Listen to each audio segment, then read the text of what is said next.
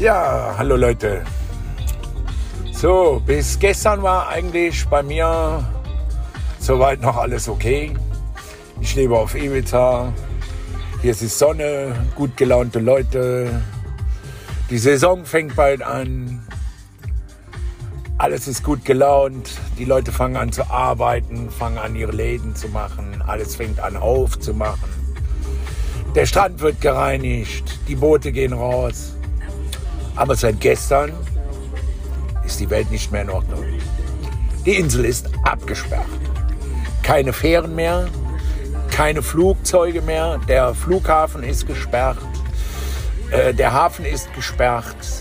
Corona hat zugeschlagen. Ich werde euch weiter auf dem Laufenden halten, was hier so passiert.